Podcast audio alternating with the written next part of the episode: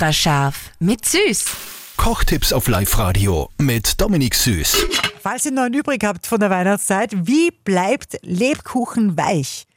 Unser Profi, der Dominik, der weiß das. Beziehungsweise der Oma, gell? Das ist eigentlich ein Trick von meiner Oma, aber den kennen eh vielleicht sogar einige. Ist einfach äh, die Orange oder der Apfel eingelegt in, den, in die Keksdose zum Lebkuchen dazu und es bleibt dann einfach saftiger. Ist auch ganz ein cooles Aroma, was du noch hast dazu und du hast einfach ein bisschen die Feuchtigkeit drinnen und der bleibt wirklich dann voll geschmackig. Geht das auch in die andere Richtung? Also wenn er schon hart ist, dass er dann wieder weich wird? Oder ist er Ja, zum Teil sicher. Also du hast immer das, wenn du da Feuchtigkeit drin hast, wird es wieder feuchter natürlich. Aber ich würde das jetzt nicht im Sommer nochmal probieren.